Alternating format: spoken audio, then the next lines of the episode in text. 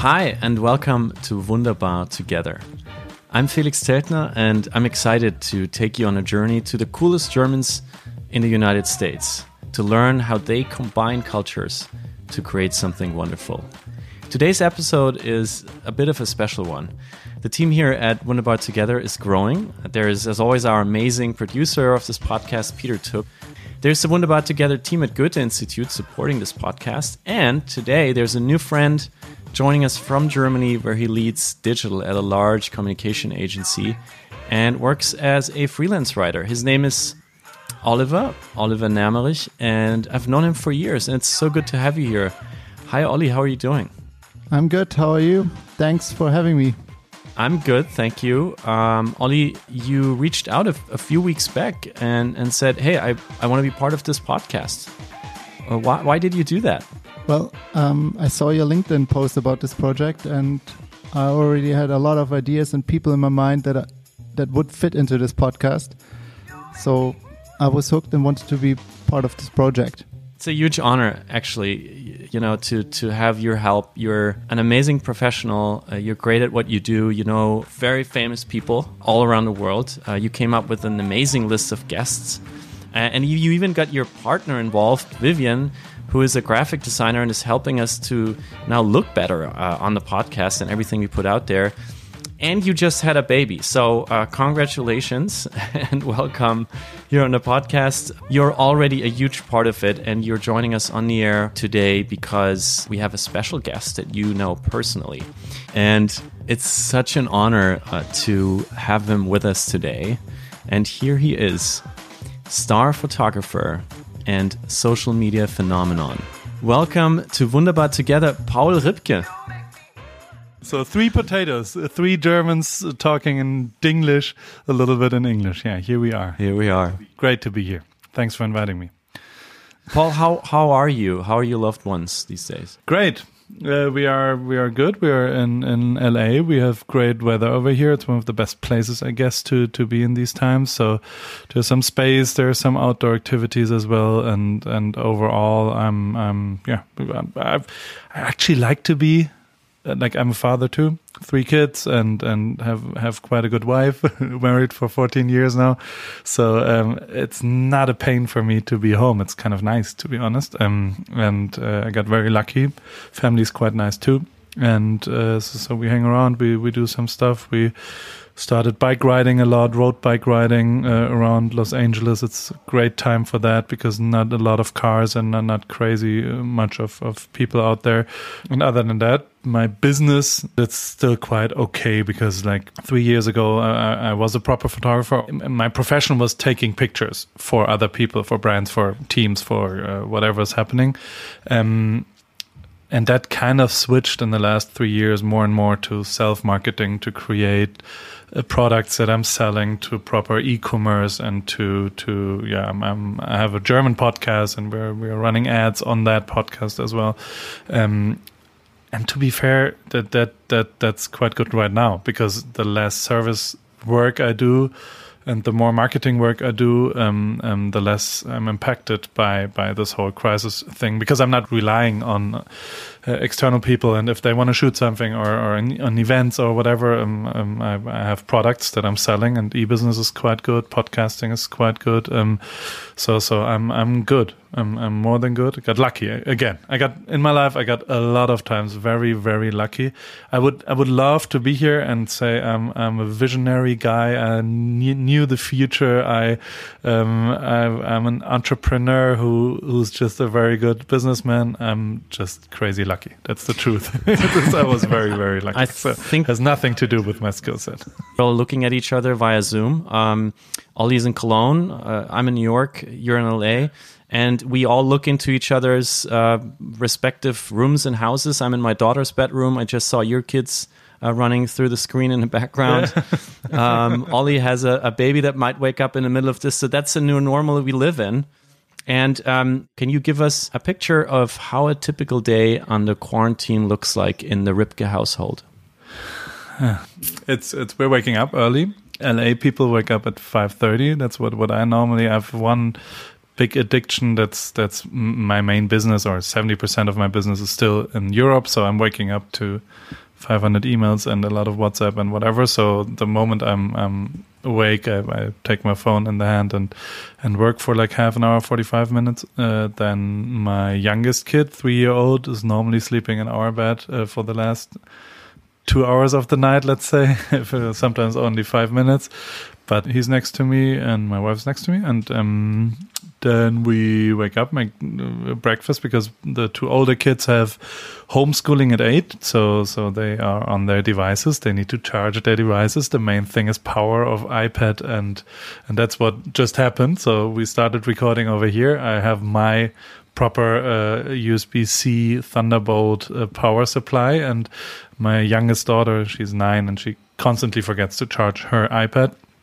Um, so that was she wanted to steal it from me, but uh, don't let my daughter get in my way of, of podcasting with you guys. and uh, no, but uh, honestly, normally the, the devices are charged, and then they do Zoom schooling which is quite interesting. Um, um, it's it's they, they there's a teacher talking to them, and and it's uh, all the students are there, and they are constantly muted, and they have to do hand signs if they want to say something, and it's a lot of interaction. And then um, then normally. Uh, I go bike riding in the afternoon. Like today, I'm, I'm going to go at, at, two. A couple of friends are coming over, and uh, we, we go with distance, but uh, it's like three, four or five people probably. We we go for a bike ride on today. We do Hollywood Sign, LA River, Los Feliz, maybe Silver Lake, and then back. It's a little hilly, which is horrible for me because I'm really fat and I have like 250 pounds, and uh, everybody else is crazy skinny. So I'm always left behind uh, on every single mountain. It's like really, really hard for me. But um, after that, we we jump in the pool. There's a there's a pool where we're staying right now, and there's a steam room and a sauna, and we do that. And then lucky you, uh, we might, yeah, we might consume some marijuana, which we daily do right now to create some crazy product. I'm quite creative right now, which is uh, yeah, yeah. Smoking weed always makes me very. Um, lazy on some things, but way more creative. So, so is this a podcast? Right uh, is this a podcast conversation under influence? Can can you share that?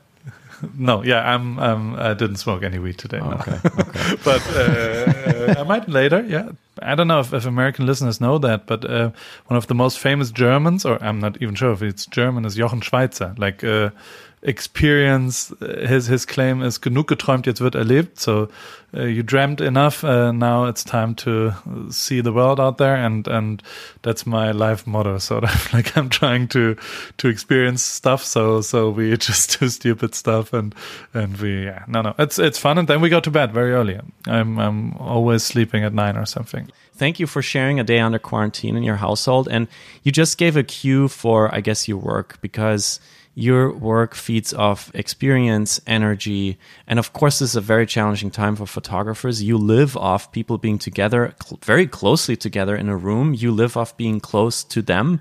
Uh, you you you live off feeding off the energy in a room. You're kind of like a walking seismograph for, for human energy. When was the last time you went out and, and, and did a photo shoot? Yesterday. so one of the things I do, I, I, run a brand, a clothing brand called Paris. My initials, Paul Ripke, P A R I, and uh, I, I, was supposed to do a proper shoot with proper models in Hawaii, and and like it's swimwear and and things we call powels, which is uh, how you pronounce my name in German, but it's also towels with a P. Whatever we do, you know, that's what ends up if you smoke too much weed. But uh, at the okay. end, um, so uh, this stuff I needed to take pictures of so I just took my cycling friends and placed them. I, I pretty much prostituted every of my uh, contacts. I had like eight to nine people in the last seven weeks I met, and every one of them I had to take pictures in the swimwear, um, which not everybody loved. So I worked a little bit, but it's not work. It's like taking pictures of your of your family or whatever. Um, and there's another problem for me, to be fair. Like the the only thing that might be a little bit special about me was was that I, as a photographer, only had one lens. I only had a wide angle 24 millimeter lens, and I never changed my lens for like eight years of photography. Like I had to, which pushed myself to get closer to the people, to get more in the action. That's not to brag, but we were in America, so it's okay a little bit bragging. The Rio thing was maybe a little bit different from the stuff before because I was closer to the people, so the emotions were better transported, and that, that's kind of repetitive in my work and that's a problem in social distancing like I can't get that close anymore into these emotions so so i'm glad i'm not a photographer anymore i'm i'm an influencer now so so but um, yeah it's gonna be uh, it's gonna be for sure a problem in in these and i'm joking because uh, yeah i'm i'm not not really relying on photo jobs, but all my photo, I had a couple of jobs and they all got canceled. Like it's zero for, for two months now. And the next two months is going to be the same. And all of event and sport and, and whatever photography, it's, it's going to be, it's going to be horrible at the end. So, um, yeah, I'm just, I'm knocking on wood that it didn't hit me, but I'm still like producing. But, and that's also a chance just to end a little bit more positive, like um, um, four years ago, I, I used the Leica M camera for eight thousand bucks and a lens twenty four one point four for eight and a half thousand. So it's been a sixteen thousand machine, quite expensive and like a high end photography thing. And the last year I worked in, in Formula One last year, and I bid I did eighty percent with my phone and just out of mobile created stuff and, and didn't use the camera at all anymore, which is gonna be good uh, right now, I guess, in these times that you can concentrate on the stuff you kind of wanna like. Like you, you can proper produce media, and photography and videography guys tend to spend too much time in technical issues. They don't think about what's on the picture. They more think about how to flash and whatever like technical we are geeks it's a very geeky uh, job so um, that's going to help us at least to, to to concentrate on more human interaction and and to to go there and and it's a everybody's the same right now. Like like there's no separation. Like you can't say to a picture yeah okay he's on the moon he has 15 supermodels and he he has equipment worth $7000 or 700000 or 7 million. Um it's just you and your phone and you're creating and that's kind of the beauty there. It's the same for everybody and it shows how how good or how bad you are. And and and so far it, it, it's okay for me honestly I'm, I'm in la it's it's a great light over here so everything i do is, is quite easy it's not that easy to to do it in, in different ways but um yeah it's something i i see a lot of chances in this as well like i just heard the formula one people for example they're gonna allow i think two photographers for each race. So he takes pictures and they send it out to everybody, and then everybody's able to use it.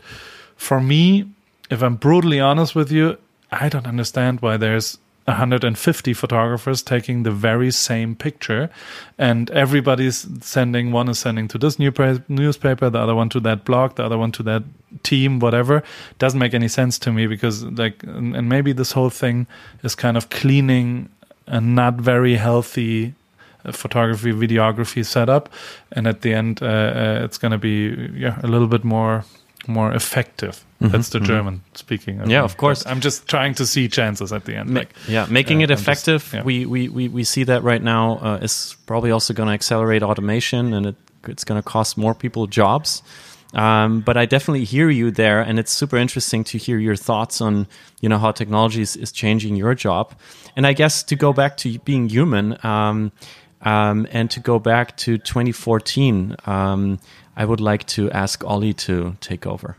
The moment uh, when I saw you first was when the world got to know you. It was on TV. It was uh, Rio de Janeiro 2014. You got there on the field. More or less, you became a celebrity back then because you were the only photographer that was on the soccer field with the German national soccer team, the Nationalmannschaft. And in the end, they won the World Cup finals and your close-ups of heroes were unique. Your access was unique, and I, I'm interested when you think back.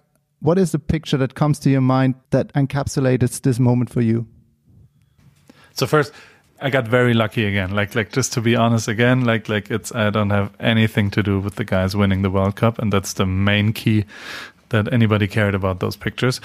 But still, uh, I broke a lot of rules that day, to be honest. Like, like if there's 27 rules for photographers at FIFA, which is the organization who who does the FIFA World Cup, and uh, I broke 23 of them. I've been banned for four years, so so not everything was very nice that day. Like I, I was in the way of a lot of other photographers. I was in the pictures of other people that they kind of liked. So I don't remember that night hundred percent positive, it's been yeah to start positive it's been for sure the night where where everything came together like timing perfect they became world champion.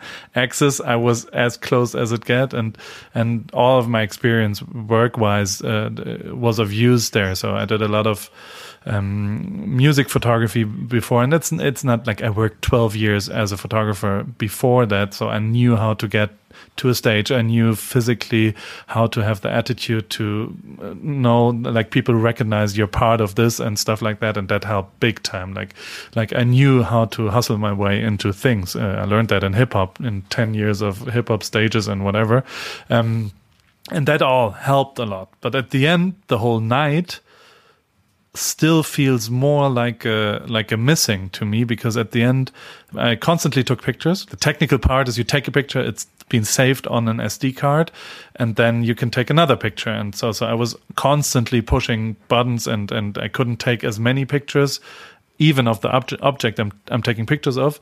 Um, and while taking pictures, I looked around and uh, it's been 360 degrees of of of stuff happening. The biggest emotions i've ever experienced around me of of people like and i i, I worked 10 years in, in, in soccer photography and every single shooting is like now we want celebration and now we want uh, mercedes benz wants a picture of you holding the trophy and not a single one of them is ever real because they don't win in that situation. They know what they need to portray. So so that's something i'm constantly looking for and it was there all around me and i missed 98% of all things I saw, I didn't take pictures of. So that's still a big missing. Like, like my, my brain had, has seen way, way, way, way, way more than what, what the pictures are like. And, and I watched the, the, the final, the, the TV stuff of it. And it's quite painful for me because there's so much stuff I missed. Like there's so much combinations and people hugging and whatever because I had to constantly decide do I go left or right, do I go there and do I follow him?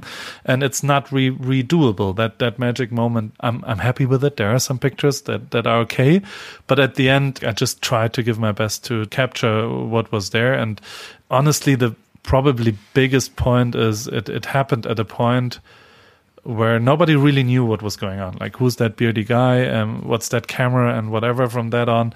Like, there was no Instagram. 2014 for real like the, the players had some but they were not allowed to whatever like like nobody really knew how to handle stuff like small in between media production.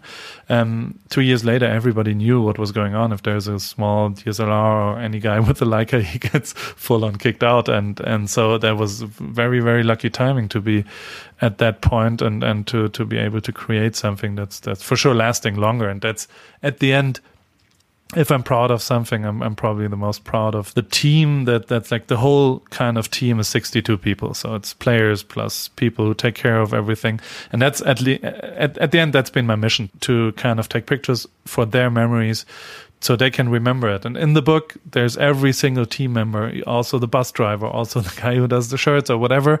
Um, and that's something that, that I'm proud of because they all have that book. They all wrote, wrote me very nice letters that that uh, or at least some that these pictures normally don't exist you know? Like a physio never has a picture of his maybe biggest professional moment and now they all uh, exist because I, I, only sometimes I missed I missed uh, uh, Schweinsteiger hugging another guy because I took a picture of the of the physio. And and but but at the end that's been what I should have done there and that's been my mission. And and I kind of uh, uh, I, I got lucky I didn't lose the data to be honest. Like in the in the changing room in the locker room I did the first backup. So I constantly did because I was crazy afraid. And there was a hard drive that I did like all the backup of the night and of the party afterward. I, I took a hard drive and had a travel in the in the box where the trophy is traveling so I thought that's the safest place for my for my backup data, and I sneaked in some SD cards. So I, I was I was crazy afraid that I'm going to lose these pictures,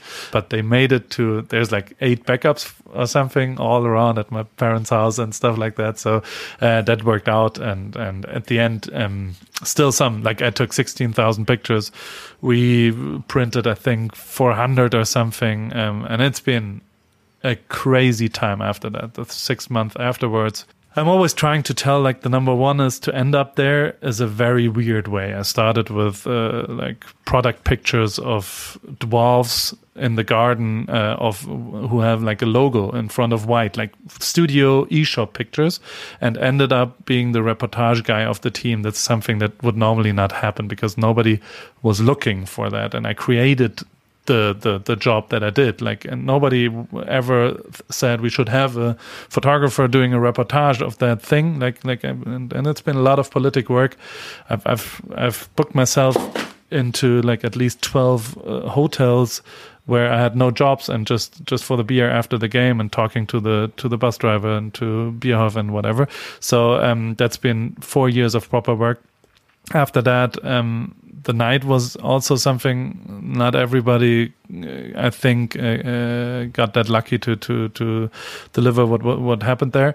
But the biggest point was the 6 month afterwards to to create. If you have those 16,000 pictures to create a book after that every single book is FIFA has seen every picture. Yes, I did Photoshop every single non-FIFA partner out of that. I did Photoshop every single like like, and there's so many logos in there. Bitburger, the the sponsor of the team, brought in beer, but Budweiser was the sponsor of FIFA. So uh, stupid. Everybody has a Bitburger in the in in the hand, and I had to take out every single uh, picture, like every single. It's been horrible, and then each player said okay to the pictures, which was also a crazy amount of work, and to to ask whoever's on those pictures and and to to get their permission to to to print them. And a lot of people were not happy with this and that, and and you know like if there's seven people and one of them says, ah, I don't like my gesture, my eyes are closed, yeah. So, but uh, over there, the, the, it's still a good picture, and and it's been crazy times. I didn't sleep for like at least five six weeks, and it's been insane to create that book. That the moment we printed that book and at, uh, when i printed it i didn't have a contract. Like it's been nobody really knew what the what the business side of it is. There's these pictures and nobody knows what's the legal situation of these pictures. Like i was not the team photographer. Legally i was a random guy who just made it to the pitch. And i've, I've been in, in a situation i worked with them everybody knew me but nobody really knew who owns until today i own the the copyrights of the pictures because no there's no contract about it. Nobody knows and i'm i'm uh, like it's brazilian law for a german and he so i own it somebody should have like it's it's legal stuff but at the end it's been very very very hard times after that and i published it by myself like i'm the publisher of the book because all of the big publishing companies teNeues taschen they all said oh no we don't we don't think it's gonna sell uh, that's not what we want. We're, we're, we're not interested. They all turned it down and they had it on their table. Hendrik teNeues, the guy, had it on the table. Taschen, the guy, had it on the table. Both said proper no. It's now the best sold picture book in German history, which I'm quite proud of. And uh, number two and number three is Taschen and teNeues. So um, they could have had it, but I was the one to at the end do it. But you yeah, should be I'm proud. Talking too Uh, you Sorry. should be proud because this is the moment that put you on the stage. And I guess my journalistic mind just kicked in when you were telling us these amazing stories. So when you think back on the pitch, is there a moment when you thought, "Wow, I'm I made it. I just I'm just looking into Schweinsteiger's face right now, and he's right in front Yeah, of me." before. like, what is that moment? I'm just making one up right now. Obviously, is there a moment that encapsulates it for you? What you what you achieved there? 10 seconds before the final whistle, I was standing next to, like, I was in position. You were ready to go. And that's the setup you want. You're standing like half a meter away from Jogi Löw, the, the coach of the German team. And we're going to win now. And I'm there. Like you're, you're not in Germany trying to get there. You're not in, in outside the stadium. You are as close as it gets. And there's probably no way the next 10 minutes you're to get kicked out. And like the world came together and okay, now, now you need to deliver. It is, and that is it. Germany are the champions of the world for the first time since 1990. And I was quite scared, but honestly, I was on major TV the second the final whistle uh, because I know the people who produce the media signal. Like it's it's always a team, and, and one of them is friends with me, and and he told me afterwards, like two weeks later, he called me and said, yeah, the director of the TV signal, he said always follow the big beardy guy. He's in charge because wherever I was, there was emotions and, and people were posing for my camera as well because they knew me. And so the cameras followed me constantly, the spider cam in the middle. So that's why I was constantly full on in TV and, and I had my phone in my pocket and it constantly rang. Like it was There was not a single second where it didn't vibrate. I don't know why people call you and say, I see you on TV right now. Yes, I know. what the hell? Like every single person I ever met called me that moment and sent me pictures. And yes, I know where I am. I know I'm trying to deliver something. But yeah, so the 10 seconds before the final whistle, I knew, okay, everything is coming together. The full universe is now giving you this on a plate. Now you need to deliver, and it could be a lifetime achievement. And the guy with the TV signal actually made you famous. Follow the beardy guy. That's an amazing story. And um, giving back to Ollie, this is also, um, you know, the end of a journey. Yep. Paul, I know that that you have tried so hard to get there before. You did a lot before to meet Oliver Bierhoff, to get there, to get on the plane, to get to Brazil. Um, but you always manage to to get so close to the superstars, um, whether it's um, Bastian Schweinsteiger or it's Nico Rosberg, it's Lewis Hamilton. Uh, we want to know what is your formula to get there, to get so close to some people. Probably first, uh, uh, the, there is no formula. At the end, like probably my parents are the ones that made me this way because like they they probably like they they're they're all humans. And if you treat them normal humans and don't straight up say i want this i want this i want this but that's what 98% of every person that approaches lewis hamilton says i now want a picture. Now can you do a video? Now can you do da, da, da, da, everybody wants an opportunity. So first of all i don't want anything of them. I never posted a selfie uh, with any of these people together. I, I, I never like it's not about me it's about them second of all i think to be patient. Like I'm not if I'm meeting people, I'm not straight up saying, "Yeah, come on, let's let's shoot, let's do this, let's do whatever." It's first I'm I'm talking to people, and and that's that's probably something I'm I'm I'm an okay talker. I can I can tell stories. I'm I'm not, and and that's something people tend to like. I'm I I just like like when I'm when I'm with drivers, Lewis, for example. People, or with me as well, like a lot of people approach me and tell me what they felt when they saw me on TV in Rio, for example, just to come back to our example, which is at the end of no value for me, to be fully honest. Like you're not starting a conversation with me if you tell me you're, and people constantly do that with drivers, Lewis, Nico, whatever. Like they, they approach them and tell them how they felt about when he won the race seven, which is cute and, and interesting, but it's not a conversation starter. It's, it's about them and they, they want to, like you, you should be interested in the people. And, and I, I actually don't know, but but one of the the I, I once had a moment in in where so so I, I, I dropped out of Formula One. I had a contract uh, for this year as well, um, and it's been a good contract. Like like it's been been I, I always quote my one of my closest and most adorable people in this whole Formula One thing was for sure Niki Lauda, and um, and he was like one of the craziest people and, and most inspiring people I've ever seen and, and met. And I spent a lot of time with him. I, I talked a lot with him, and, and he kind of liked me being the beardy, short, like like he, I wore whatever I wanted, and and he he was wearing the clothes he wanted. So so it's not it's I don't want to put ourselves on on the same level, but but there was like some sort of connection. We had a connection and he constantly like whoever came in and it's been famous people everybody approaches Niki Lauda and it's like ah here then you crack on ah, whatever and then here and then he said always okay here this is Paul the worst dressed and best paid photographer in Formula One history. And I was so proud of that always because I was like, yeah, okay, this is, this is honestly how I want to be introduced by one of the biggest legends I've ever met. And, um, but it's been a good contract and I turned it down. I killed it from my side because I, did, I didn't want it to do a thing I didn't really love. Um, um like, like I, I had a bad feeling last autumn, sort of like mid-season last year. Uh, nothing, I, I, didn't achieve what I wanted to achieve in, in sort of photo and video, so I stopped that contract. And everybody was like, "Are you out of out of your mind? It's 15 weekends, and you, the money is great, and you can do the other 40 weeks, whatever you want to do, but but don't kill that." And and the the PR guy once came up and said, "Okay, there's one thing."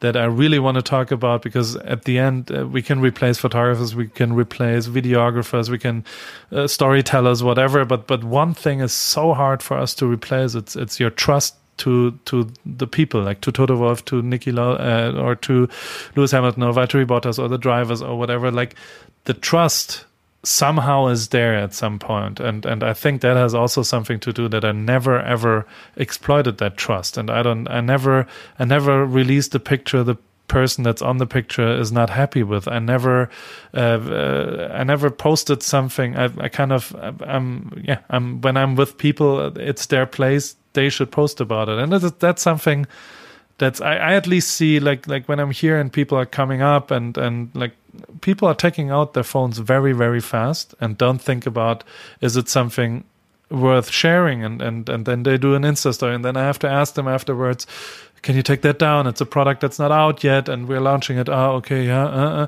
and it's it's that's not how you build trust at the end and how you build relationships i personally think. It's it's how you destroy them and and that's something that's that's uh, uh, that's at least something I always and never did. Like I, I always thought in the long way, and maybe that's that's one of the things. Before Rio, I also did eight photo books, and they all sold out, and it's been five thousand units. So it's it's not that Rio was the beginning and the the only thing.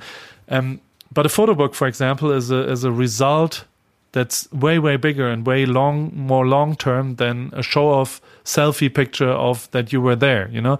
Like you, you got to trust and invest in the product and in the long term because it's staying just longer. It's way way better to have lewis post a picture and say great picture by paul ripke than me saying i took this great picture of lewis hamilton. That's something and whatever i did i always did it for the people i'm taking pictures of. Like i always did like whoever I took a picture of, it's their moment. They own it. They are on the picture. There's also like I don't own it. I'm I'm not I'm not there randomly in Rio walking around. Oh, there's a soccer game. Like it's there. They became world champion. I never became world champion, and so I took pictures of them and their moment, and they own it. And if whatever they want to do with it is their decision, and that's I think what builds trust on the long way, and that's something like like I never sold a single picture to to like agencies, and that that my pictures are not on Getty on whatever the name is.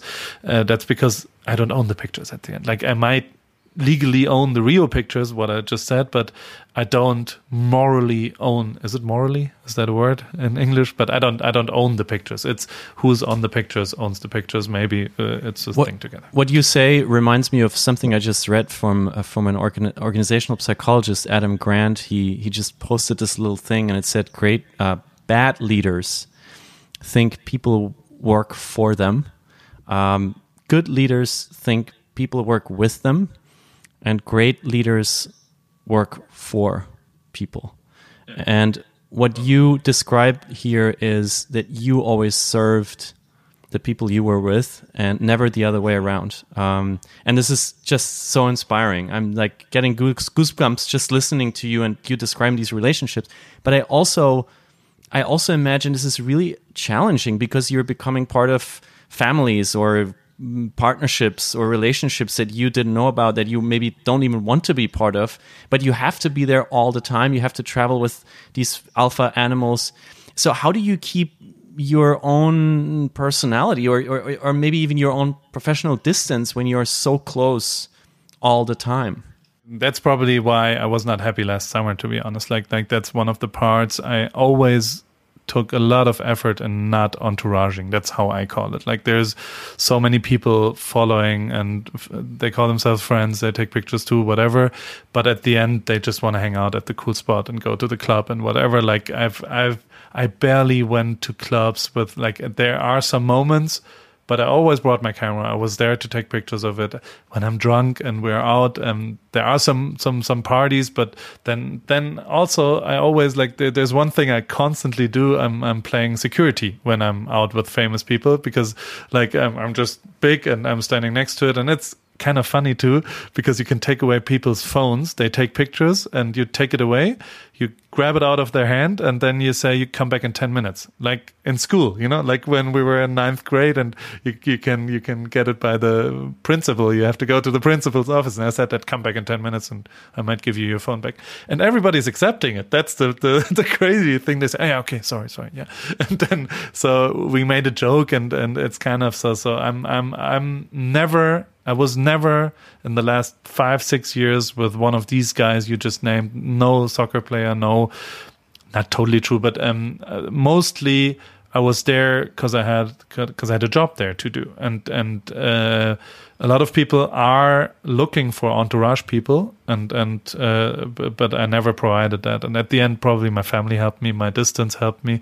Being in LA, having a home base where I had to travel to, and not uh, close to Ibiza or close to Monaco or whatever, like like uh, not being available, and that's something like I always wanted people also if if I'm working for them, I really want them also to to have me there. Like it should not be like come around or don't. I don't care. It should be like come around. We need something to do here, and it needs to have a purpose that we're here for creating. And I've had at least ten days in my life where I, I, I waited 18 hours for famous whatever people and they didn't they simply didn't show up. And that's where i started like okay this is not what i want. I want proper work and i want value of my work uh, like i want my work valued but i also um uh, also don't don't want to work with everybody at the end um, um who's who's who's just looking for for entourage and that's not, not that's never what i did. Like i i i have one very close friend a rapper in germany Marteria um which became a proper friend, but also we were friends before he was famous. Like the first pictures I took, he had 17 people buying a ticket for a concert. The last picture I took was 55,000 people in a stadium buying a single concert show for him. So that's when you grow together, that's a different thing, I think. But, um, but right now I would not call any of these people real friends. Um, I'm also very picky with the with the expression friends. Um, that's that's probably some distance helps in these kind of situations. Too. And was there um, a person or a client um, you couldn't help with your specific way of working with your art Ten, of storytelling? Yeah. Maybe you can Thousands. describe a project that didn't work out or an unhappy client. One of the things that's very good about my life, like my brain, um, does. I've, I've once seen uh, Arnold Palmer, golf player. Um, and he did a three putt at hole nine or something in a tournament uh, on a, on a golf course, which is bad if you do three putts on a, on a green. And then the the journalist asked him afterwards what happened at hole nine. Why did you do a three putt there? And he was like, "What are you talking about? I've I've never played a three putt in my life. It's simply not true. And he said, No, you took three putts at hole nine. No, that's not true. You're lying. Next question. And I'm honestly the same. I forgot, I forget everything that's bad in my life. Like I don't, I can't, there's a couple of things that didn't proper work out. I've, I've, uh, but maybe they do at one point. It's, it's a lot of timing luck. That's the main thing. The main main cue in my life is timing. You got to be at the right time where somebody needs a guy like me or not, and and it's not about like like it, it's all about luck at the end to be to be there. And and so I got very unlucky and thousands of stories and uh, it didn't work out a lot of times and and beatsteaks german big band i love them i, I went to 10 concerts uh, worked with them didn't work out at all they didn't like my kind of style and and uh, yeah I have a question the list is very very long yeah I have a question here because I remember I saw a post. Uh, actually, it was a video from you uh, with Odell Beckham Jr. You did. Yeah. I was like, okay, this is huge. He's he, he's doing now videos for Odell Beckham Jr. Why didn't this work out? uh, because like in these kind of things i was still working with f1 uh, i think the second i personally think probably so, so this was uh, it's uh, number one of can you come here and, and film and i said no i'm in canada at formula one ah, okay and then the second question can you come here and film? And no two weeks later i, said no twice because i was physically not in la and he needed somebody in la um, and that's where it stops that's uh, like you can take yourself so serious as, as serious as you want it's full on replaceable. Like it, he doesn't need me. Like it's it might be a good fit a solution for a problem that he needs media and whatever but it's full on replaceable. There's 500 people who do a better job in filming and photography for me so he just went to the next available uh, thing. And so so that's why this stopped. And it didn't full on stop. There's there's like we we yeah, we talked. He's living not too far away from here and uh, I edited some stuff last week and so so it's it's not full on uh, stopped. We did some work again and um but it is luck. It is at the end you need to be at the right time at the right place and and it's honestly uh, uh, people tend or at least in my job it's photography and videography and, and content creators they tend to overestimate their value to to the thing. It's it's uh, like for example people in in formula 1 if there's one picture of Justin Bieber in Monaco with Lewis Hamilton. I was not there; it was before my time. Um, it's went viral because Justin Bieber posted it, and Lewis Hamilton posted it, and Formula One posted it. So at the end, it has 470 million contacts, and the photographer posts that picture and says, "Oh, my picture had 460 million contacts," which is simply not true. It has nothing really nothing to do with the photographer. It has simply only something to do with the people who are on the picture and who posted it. And that's the value why it went up. And, and you, and people tend to think it's, it's their picture, it's their uh, creativity and their moment of pushing the button. It's simply not true. It's, uh, it's, yeah, it's uh, pure luck and, and in between. And, and that's something, yeah, Odell is, for example, some somebody who's who's switching back and forth and going there and to Cleveland and whatever, and then all of America. Like, I never, I'm, I've I never really worked here in the states, to be honest. Like like my business is seventy percent at least income out of Europe still, and and like podcast advertising or uh, the brand I do is is seventy percent sold in, in in Germany still, and and so so people don't. I personally think it's a lot of things that need to get to come together if you if you have a if you find a client if you find a new job. Um, and one of them is relationship and and rep, like people need to know about you and you need to not see them for the first time. You need to have been there for like five six seven eight years. And that's something that's working out very well for me in germany because i would say if you're working in media and doing a lot of things in germany you probably came across my name like at least once in the last 10 years. Um, and that's helping a conversation. And that's full on not existing in, in the States. Nobody ever heard my name. Nobody ever saw a single picture of me. Nobody ever cares. And and that's you, you, can't take that away with with like if that's missing i'm not getting any jobs. And i thought so different three years ago. I, I thought okay I'm, I'm, i have george clooney in my portfolio. I have odell beckham jr i have dirk nowitzki. I have like proper superstars that everybody knows of. So you just need those pictures. They're good pictures. You need maybe an agent and then you start working. Three years later still hasn't started. So so it's it's it is a combination of things and and there's no success key and you have to do this and that. It's it's uh, and and the main thing is timing. And that's that's what nobody can control. Timing is impossible to control. You just mentioned uh, you moved to to the US but you don't have a lot of jobs in the US so why did you decided to move to California with your family in the first place? I want to live on the beach and I like I've, I've, I've, friends, family friends. I was there at the age of twelve or something for the first time for a wedding of, of friends of my parents, and I loved the the southern OC, Long Beach, Newport Beach, Costa Mesa, kind of like uh, that's beachy. That's I personally think as Hawaii as it gets um, with the safe surrounding. You can take bikes, you can go around. Like it's a real, real, real nice neighborhood where I live. It's very boring. It's very not crazy, poshy. It's uh, it's a little bit like yeah, yeah. No, no. It's it's a little bit retirement people, but I love it over there. And and you have a little bit of distance to LA. It's forty five minutes of drive, so not everybody comes around who's who's living like it's it's kind of interesting.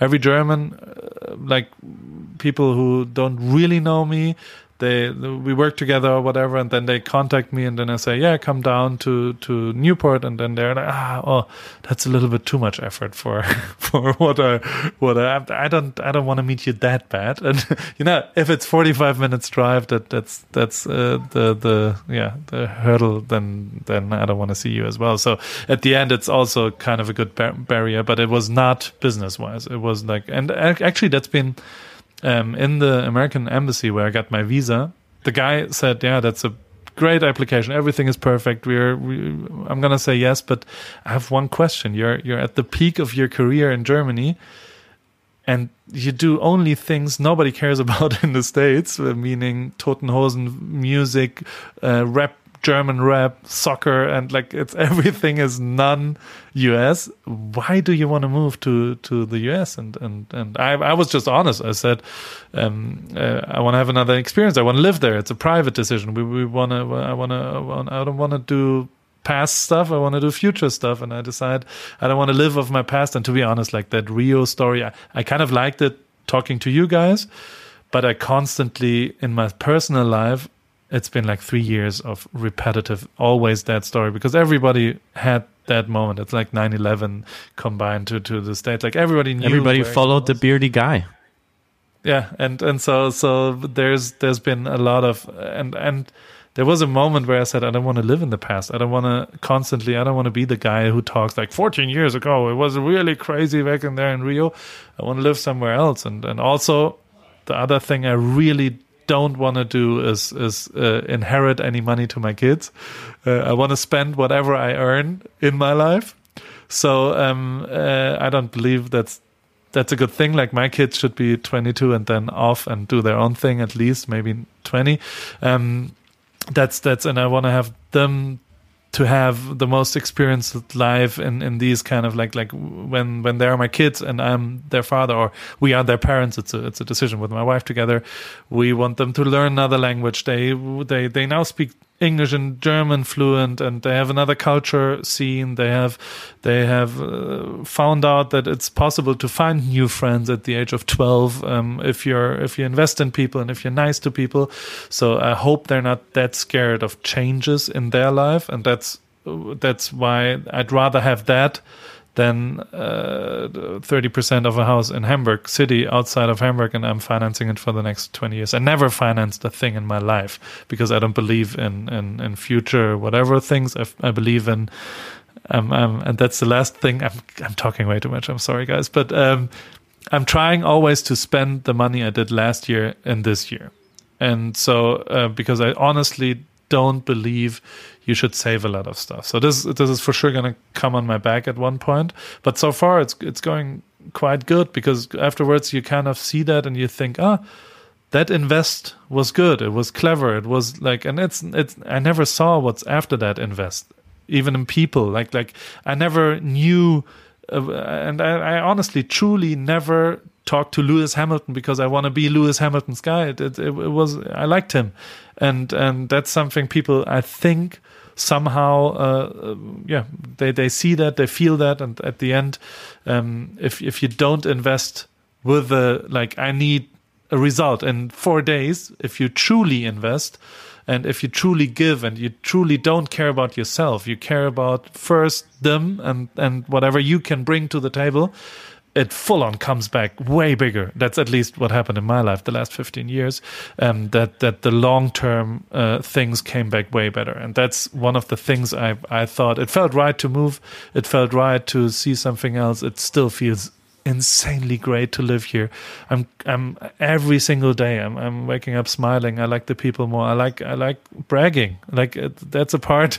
Like I'm I'm bragging here for 51 minutes or something. Like and that's way better in in, in the states than than in in Germany because in Germany everybody was like, ah, you didn't deserve to be there on the on the Rio thing. Like I got hate mail every single day for two years in Germany because people were like, you were not with the team for four years and you didn't earn that. You were just very lucky, and now you like showing off that you're the great photographer. Your pictures are not good; they're not in focus. The emotions are not.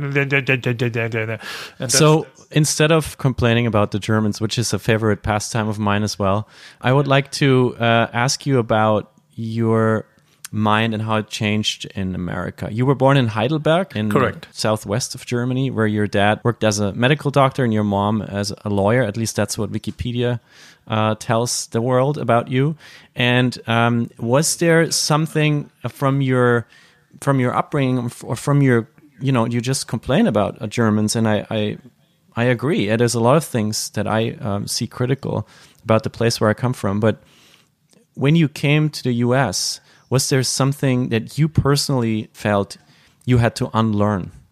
Yeah, a lot. Like I, I for sure, I was quite judgy if people let me down. Like if I invited somebody, he said, "Okay, we're gonna come for dinner," and then on Friday they say, "Ah, we have something better to do."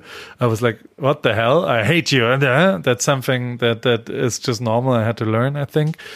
Also, the whole planning, whatever being on time thing is very different. Americans are a little bit more easier with appointments and stuff, and that's something that that I had some problems with in between when whenever in, in work I, I, I proper had like if I came to a job and I'm waiting 18 hours in a hotel lobby and then I get a text yeah don't feel like it today it's like it's frustrating but um it happens in Germany too I guess like at the end um I've I've I've it feels like we had a in, in Heidelberg where I grew up there was a big US army base. Like we had a huge American influence in there. Like I think it's been 120,000 people living in Heidelberg and 60,000 American soldiers there on on two different bases.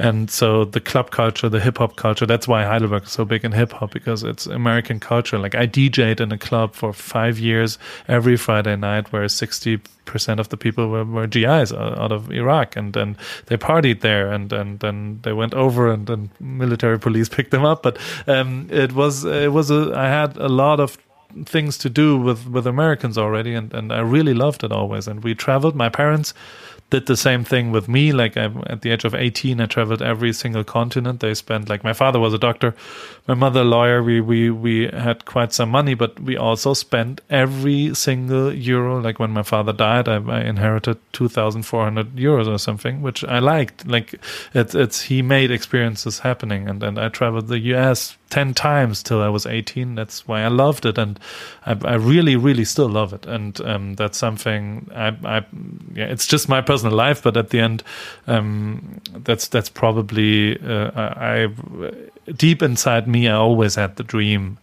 of, of living in California and, and living in, in the sun and living at the beach and and my wife had kind of the same thing. She she used to live in in Australia uh, for five years during her uh, school years in, in Melbourne, and uh, we tried to get a visa for Australia actually. So I, I went to a lawyer and said, okay, Australia or US or California. And uh, it was impossible to get a visa for Australia. They said, with your work, whatever setup, impossible.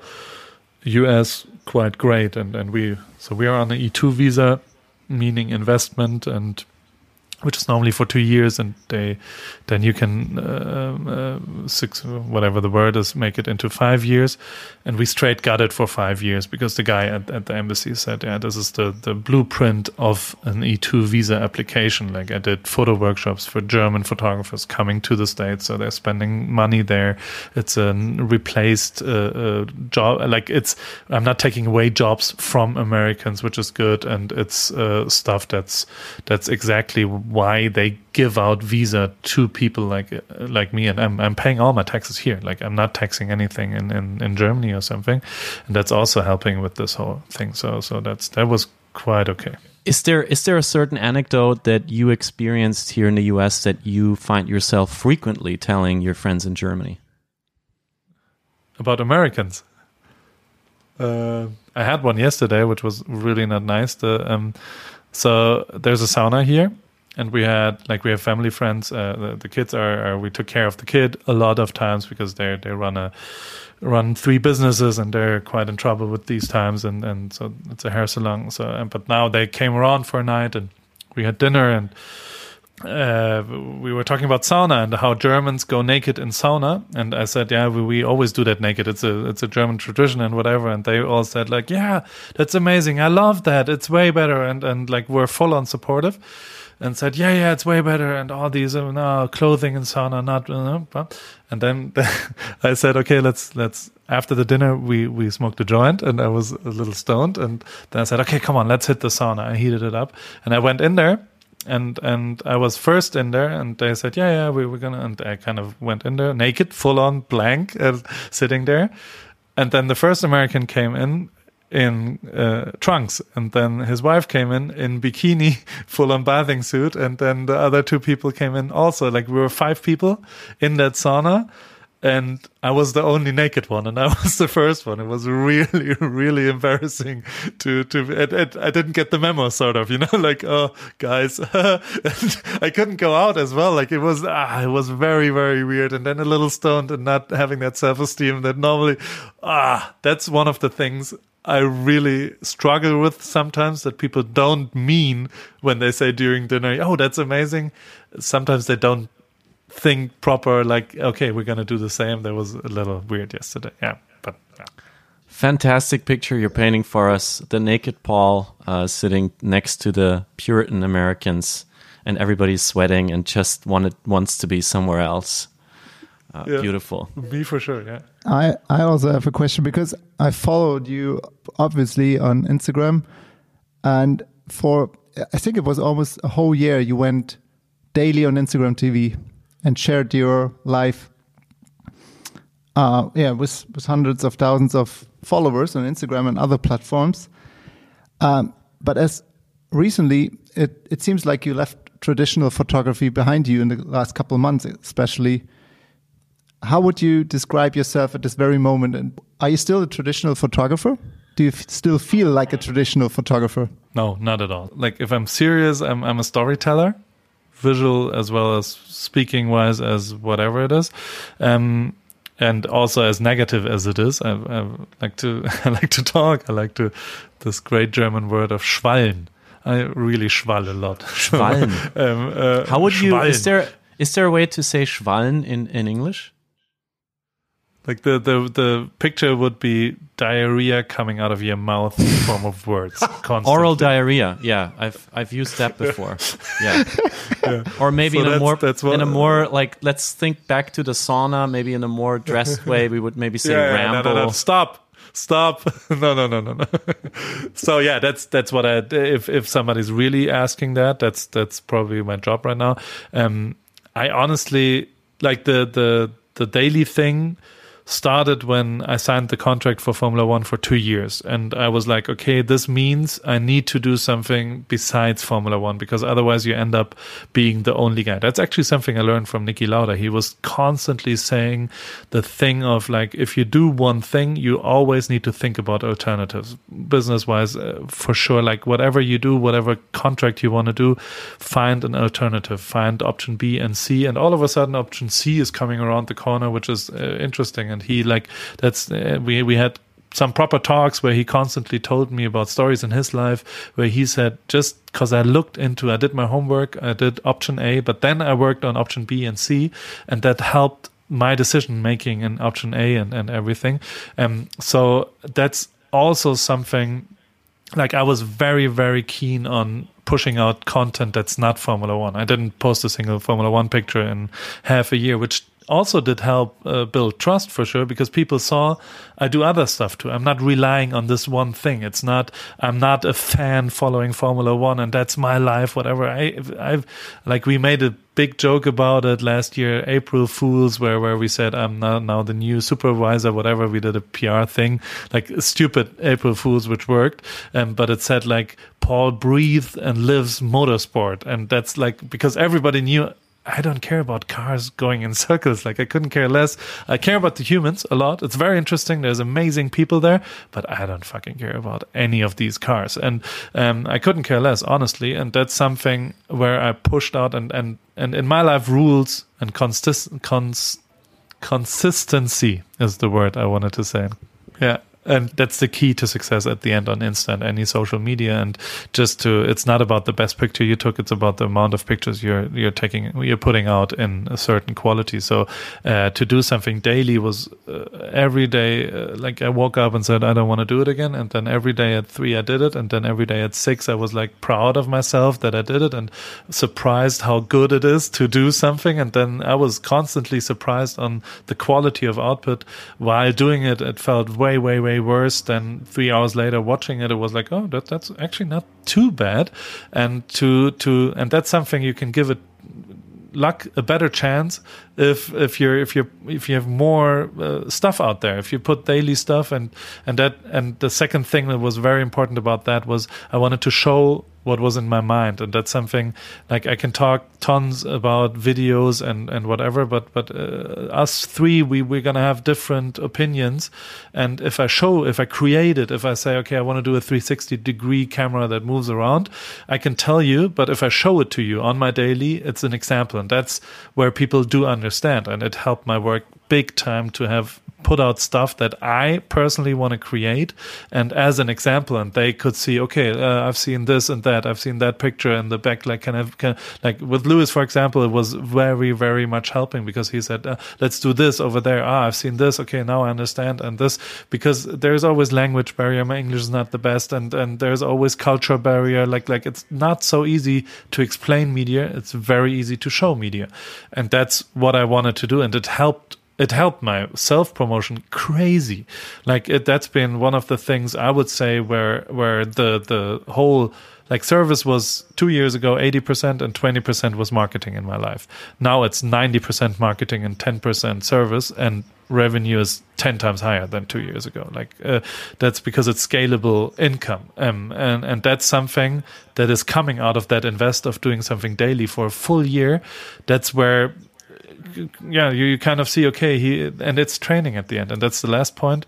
It's soccer players train every day, whatever, like we media creators or whatever people do and, and, and uh, whatever it is I, I never trained it. Like I, I went to the weekend, I took pictures of, of Lewis celebrating, yeah, but I never went out there on a Tuesday and did half of an hour of photography training or videography training or editing training. But you are getting better if you train. It's very easy. And and and I, I was probably on the peak of my photography and media stuff after that year of every day editing, doing, doing, doing, doing, doing. I was um, I'm, a year ago I was probably the fastest editor uh, out there and and and and that I know of. Like because, and that's not because I'm crazy talented. It's just because I trained the most probably uh, out of other people. I, I, always, I always ask myself, um, how many? Uh, either you, you don't need a lot of sleep, or you have a big team behind your back, but it's it's not only option A. It's it's also option B, option C, option D. Because next to photographing uh, uh, next to taking photos for Formula One, you also have your podcast. Then uh, you do daily. Um, you do other jobs. You just recently started a cooking show. Um, how do you do that? How how do you manage all these projects? The, the simple stupid answer is I just do it. It's just it's people overthink way too much of stuff like and I I do and don't do it. Like talking about Rip Kitchen, the cooking thing, didn't do it for two weeks now. It feels it feels like a full on pain uh, because I didn't succeed what I wanted to do. Uh, every week, one episode of Rip Kitchen. I failed the last two weeks, but I don't care about the past. I care about the future. So next week I'm going to do it again. So that's that's what I'm trying to. And I've somehow at one point I realized this this 80 20% rule you know like the, the the first 80% are easy. The last 20% you need 80% of the time to succeed in these last 20% and only 20% can see this quality. So i'm stopping also at a certain amount of quality. Like i don't i don't want to have the best website. I want to have a good looking okay website. And then i want to do the next thing. So so don't put crazy much effort in every single thing think it through. And i'm not too much i'm, I'm quite fast in deciding that's also a thing i'm i'm like i don't i don't regret ever like I've, I've, I've, that's not existing in my life because I, I just want so much future stuff that I'm I'm just moving and doing other things and and yeah there, there's been probably 15,000 bad decisions in the last year but I don't care about it. Like I, I made the decision, whatever. Then, like then I went right, and then I tried to make the best out of right, and that's that's what I call decision speed at the end in in my kind of thing, and it works very well for me to just try different things, and a lot of the things don't work out like like at least and and but nobody sees them. Like it's a lot of things are failing. I'm failing in so many products i want to do. I'm failing in so many uh, creative things like this. Kind of i had like i tried some live stuff. It didn't work out at all because i'm too lazy and and too like and, and i'm not good all i'm not an entertainer by myself i normally need another person that's that's where it's working out so these things you learn while doing and so this means just do as much as you can and and it's not that crazy much. I'm still sleeping a lot. I'm still drinking a lot of beer, and I'm still doing a lot of sauna these days. It's uh, it's it's become so easy to create stuff with your phone with like you don't need and that's something I'm, I'm i do have a team. I'm, we are four people or five people right now working for me. It's a german unit. There's three girls full on female right now um, because david my my long-term right and left uh, hand uh, stopped working for me um, because he wanted to. Um, and uh, now it's uh, I only hired women all of a sudden and and it's it's great. It's insanely great female perspective is helping me insane the last three months because they're they're they don't care about uh, too much. Like it's crazy. It's a total different feedback in my life, at least in my setup, um, and they are helping crazy much, and they are kind of succeeding. If if it's about codes on caps and and scanning moments and uh, fulfillment and whatever, like there's a lot of help but at the end, with your cell phone, with your iPhone, you can do 99% of whatever, like all graphic work, all video work, all editing, all Shopify, all whatever. Like there's, there is not a technical issue anymore. You don't need a graphic designer for a website. You don't need a logistic partner for fulfillment. You don't, you just need to call some people and then you need to set it up and then you need to just do at the end. It's as stupid as it is. You just need to start and all of a sudden it's, oh, oh, that's uh, Paris, for example, my brand, um, started as a stupid joke. I did one thing I can, uh, yeah, I can't show you because we're a podcast. I thought I forgot about it, but I used my phone, Adobe Spark, like an app where you do graphic, where you, where I sometimes put in words to see the words that I, if I'm creating clubs or whatever, like how it looks if it's there. And that's how I did the logo and that's still today how we print the logo. It's been a, a, four second in one graphic program, like an Insta filters. Think of that. Like you put in a, a, color, you put in a font, and and and you do a screenshot. That's how I created this whole brand, which is making a million of revenue this year. So it's uh, it's something that's that's it's not about making the best. It's about efficiency and, and starting and, and trying different things. Uh, for sure, there there have been different better logos of Paris, but uh, it's it's just how I work, and and that's how the outcome maybe looks bigger than than of other people because I diversify. I try to. I'm not, and that's the the, the only thing I'm really really really proud of is that that that is is uh, that I'm not scared of of new things. Like I couldn't give a fuck. I can't cook but I still do cooking stuff. I can't ride bikes, but I still like I'm not an athlete, but I still like to ride my bike and, and I don't I don't I don't care about other opinions saying you need to have this kind of training or whatever. I just try to do what I love and it, it's coming back it's working its stuff is working if i'm giving in uh, energy into one of these things that i really care about and i really like it's coming back. If it's sales, if it's contacts, if it's uh, messages or whatever, and that's something I think a lot of people are too scared of, of making the right and the bold decision to to just try and and don't care. Like I'm. I'm also scared sometimes uh, of new things, and I'm thinking like, yeah, now people are like, yeah, now that's too much, and and oh, now he's doing this. What what else, guy? And I'm seeing these comments, and and there's Twitter, and and they're hating and whatever, but still I push myself to just do it and and don't care about it. And and and it's probably something I learned at the age of 12 not it's impossible that everybody likes you. Maybe Will Smith is working out but everybody else is not working out. Like at least 60% who ever heard of me don't like me, and maybe 40% like me, and that's quite a good quote, I think. Yeah, Paul, you're you're an amazing creator, and it's it's it's really inspiring to hear your advice. I think for everybody out there who is you know listening and, and thinking about doing their own thing, it makes me think about the future of content and entertainment. And as you are, as you said, a future guy, you're always you know, constantly thinking about what you're going to do next and not care too much about the past. I wonder what you think about entertainment and really the content industry and in this pandemic. Like, what do you think is going to happen when, you know, doors open again? Like, who's going to take over in the content world? I have no clue. Like, I'm, I'm we all agree that's probably not, not going to be a lot of traveling, but still the, the one thing always winning on the long term is storytelling. So if you have a proper story to tell, if you know how to transport some sort of value, um, that's gonna win for sure. And it's winning already. Like it's it's we're seeing a lot of people not winning because they they don't have anything to tell. You know, like doing TikTok video number 47 is, is maybe uh, getting some okay numbers, but it's not, the value of contact is not there the end. Like it's, it's not going to be uh, really, really good content of value for, for other people. So, um, but I have no clue what's going to happen after that. And that's, that's, I never knew what was going to happen. I've, is there a format or somebody you follow on on a social channel where you say this this this is something that has really inspired me lately and maybe even helped me uh, getting through this time and yeah uh, dave great tv show. I really like that stuff. Uh, dave hi i'm dave. Lil Dicky the rapper. Craziest fun. Like it's a real good tv show.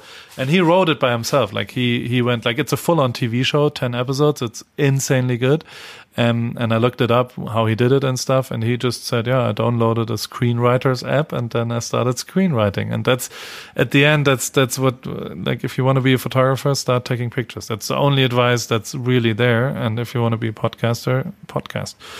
As stupid as it is, and um, and that's probably, uh, but that's if I'm totally honest, like one of the biggest problems is a lot of creators create for their audience, which is simply stupid because you should not create for the audience. You should create for yourself. You should tell the story you want to tell and not the story people want to hear. And I, I'm, I'm, if i'm yeah like like uh, uh, there is joy in a lot of likes but the, the, the joy is way longer lasting if it's a product you really like and you by yourself. And that's the only thing you can provide as a own product that's that's your like not gray not 17 people talking you in and a lot of opinions just your opinions. That's how i want to take a picture or a video or a podcast or whatever right now of this scenery. That's how i do it.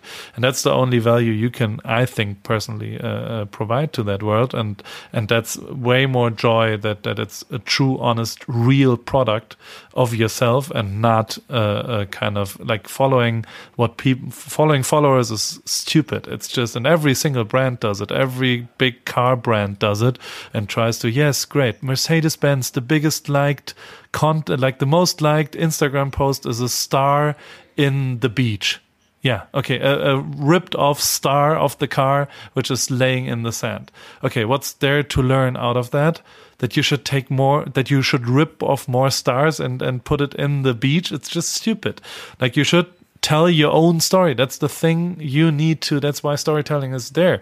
And that's why content creating is there to create your own story and your view of things and not to do what, what people uh, like to do. And that's, but I'm fighting like the weakest the weakest of all intros on Instagram, for example, is oh, so many people of you ask uh, what my shirt is from, so I'm gonna tell you no. It's just either you decide to tell the world who produced your shirt or not, but it should not be because you get a lot of uh, DMs about your shirt.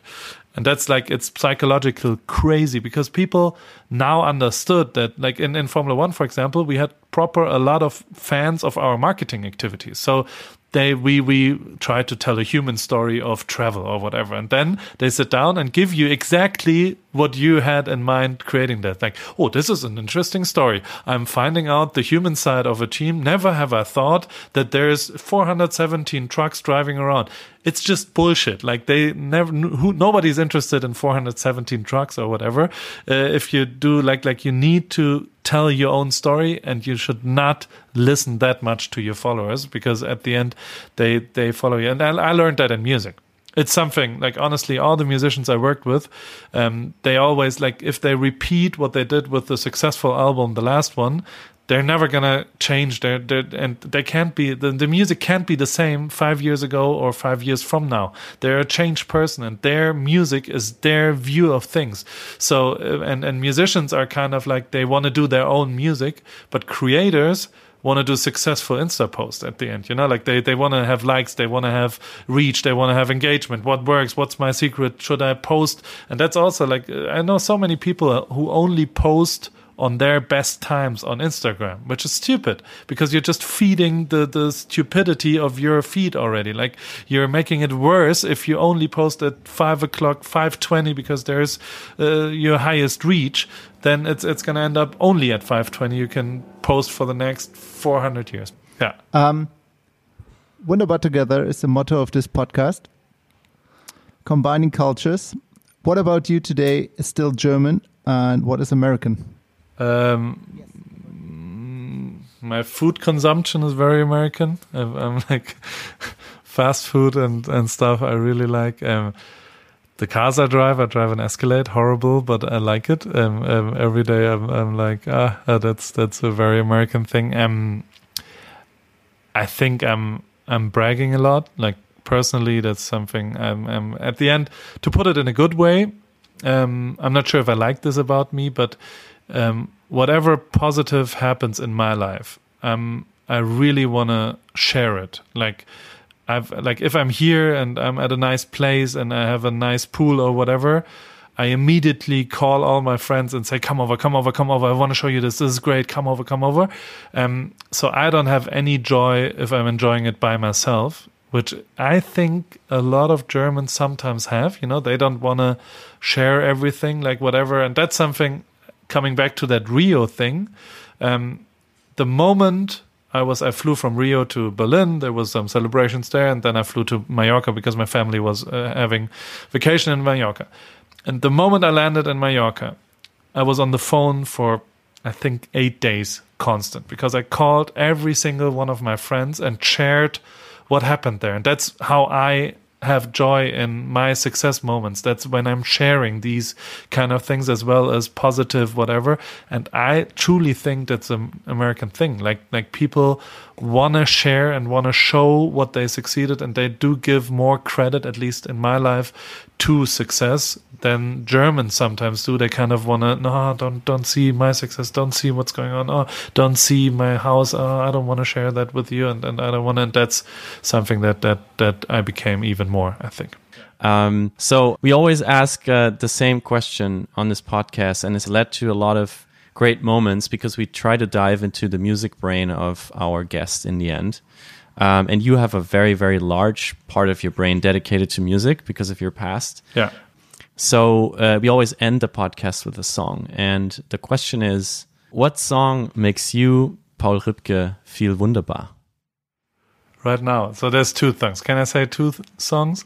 It's my bipolar uh, uh, brains that I met. So one is Cry, Cry, Cry from uh, Coldplay. Insanely great song that I really, really like right now. It's quite sad, but I really, really listen a lot to it. And the other one is um, Shindy What's love? It's a it's a show off German rap that I pump in my Escalade going around the hills, thinking, how the fuck did a guy from Heidelberg, Germany, end up in the hills of LA? How good is my life? I got lucky. Du deine Braids trägst, Destiny's Child. Jedes Mal ein Lächeln auf den Lippen, wenn ich schrei. Vielleicht rennst du grad mit meiner Karte durch die Läden. Vielleicht drehst du durch und schreibst meinen Namen auf deine Nägel. Thank you so very much, Paul Rübke. Uh, it was wonderful to have you. Um, we are virtually applauding here while listening via Zoom. And thank you, Olli, Olli Nemmerich, for, for being my co host today. I hope we will hear from you again soon. Uh, thanks to our producer out there, Peter Tooke. Thanks to Wunderbar Together, the project that inspired and supports this podcast. If you would like to find out more about Wunderbar Together, please head over to wunderbartogether.org. And if you like this podcast, please leave us a comment on Apple Podcasts or subscribe to us on your favorite podcasting service. My name is Felix. This was Wunderbar Together with Paul and Olli. Stay wunderbar and see you soon. Bye bye. Stay wunderbar. Bye bye. Thanks, guys. Danke. Oh, and Paul, thanks for giving us um, a new title for this podcast Three Potatoes Talking in Dinglish. Yeah. das ist gut. Comment tu t'appelles Mademoiselle Chanel oder Miss Dior Je t'adore Wie du aus dem Store kommst Shoe Game Fire Baby, gib mir bisschen von dem Gitschi Gitschi, ja, ja Willst du lieber schnell was holen